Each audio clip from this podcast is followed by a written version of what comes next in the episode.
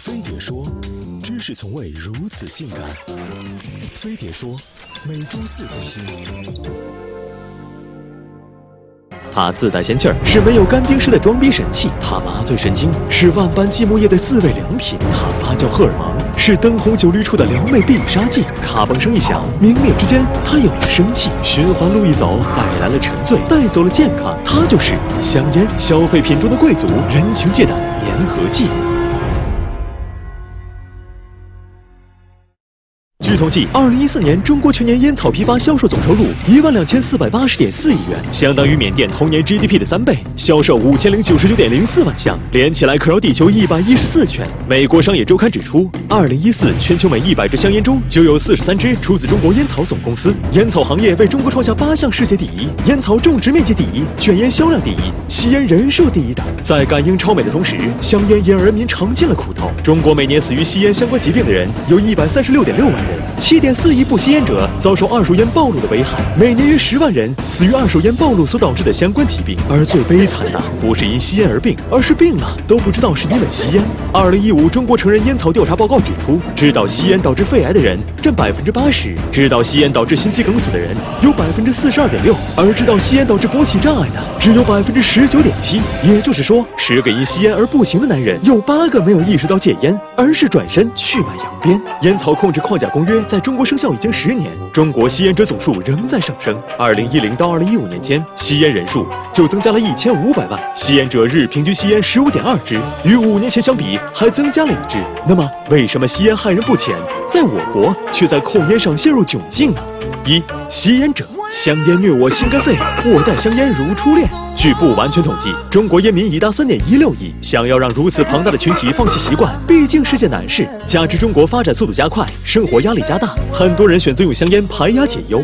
坊间盛行一句话：“人生不如意十有八九，一根香烟解决所有。”另外，人情社会交际时，难免烟酒先行。如此，就算自己想戒烟，也得随身携带家伙事儿。这样一来，情不自禁成了常态。二。售烟者纠纠结结，推脱搪塞，转转转。烟草公司一边梗着脖子不同意包装图形警示五号字的吸烟有害健康不足为道，一边见缝插针播着企业文化广告。法律禁锢不住企业腾飞的心。国家烟草专卖总局的官员曾在控烟公约谈判桌上一语惊人，声称控烟就是卖国。所谓有钱能使人变鬼，不过如此。总局和烟草公司正气难分，共同进步，让有限的禁烟理由消失在无限的脑洞里。三国家。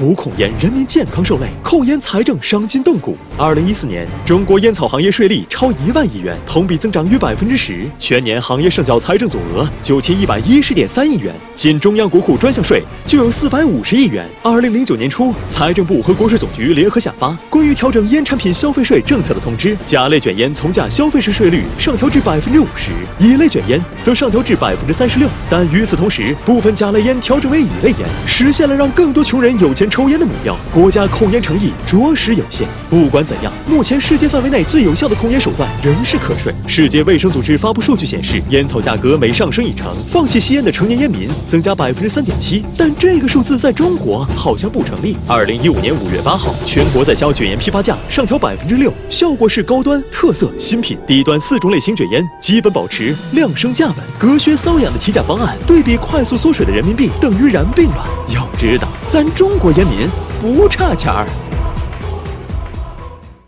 上面有老，下面有小，一家人生活的依靠。早出晚归还要被唠叨，就连抽一根烟也计较。一口就好，隔壁老王我真想忘掉。年轻时你说有爱情和水也能饱，现在却总说别人家老公有多好，没车没房，卡债都还不了。一口就好，没钱的日子实在难熬。房租、水电、孩子学费，一个不能少。什么成就都没有，父母年事已高，这支香烟教我如何戒掉，戒不掉。